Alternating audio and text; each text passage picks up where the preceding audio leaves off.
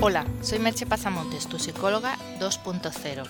En esta ocasión voy a recomendarte que compres mi libro en formato ebook Simplifica tu vida y sé feliz.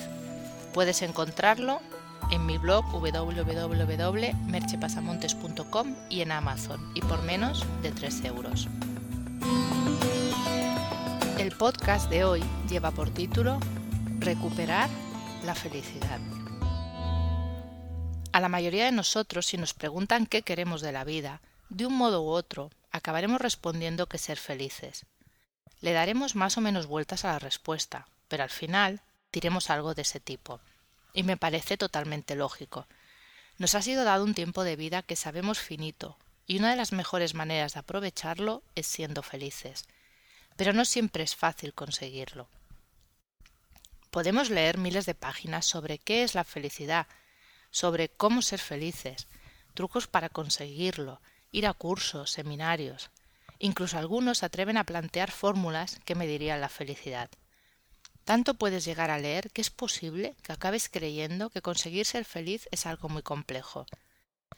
Y entonces encuentras un estudio del área de psiquiatría del Hospital Universitario Son Espases que ha conseguido probar que la recuperación de la depresión o el trastorno mental de causa multifactorial se produce mejor y de manera más rápida cuando el paciente opta por hábitos acordes a la naturaleza humana, como dormir las horas adecuadas, hacer ejercicio físico, estar en contacto con la naturaleza, disfrutar de la exposición solar y mantener una dieta saludable.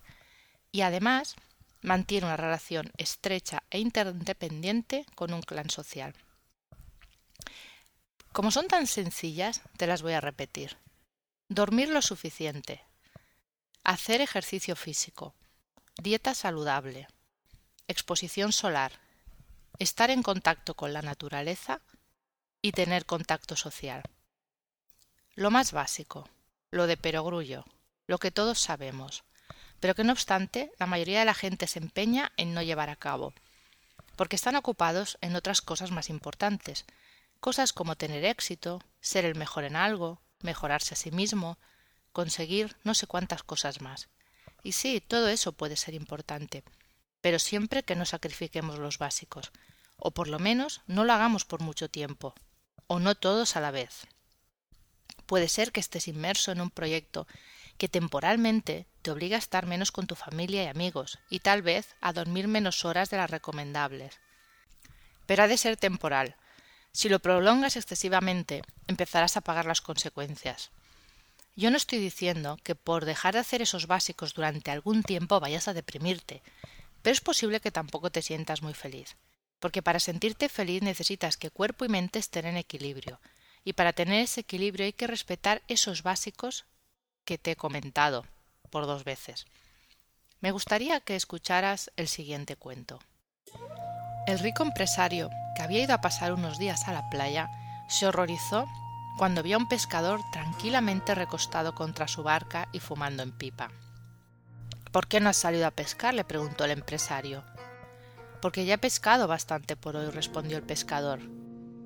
¿Y por qué no pescas más de lo que necesitas? insistió el empresario. ¿Y qué haría con ello? preguntó a su vez el pescador.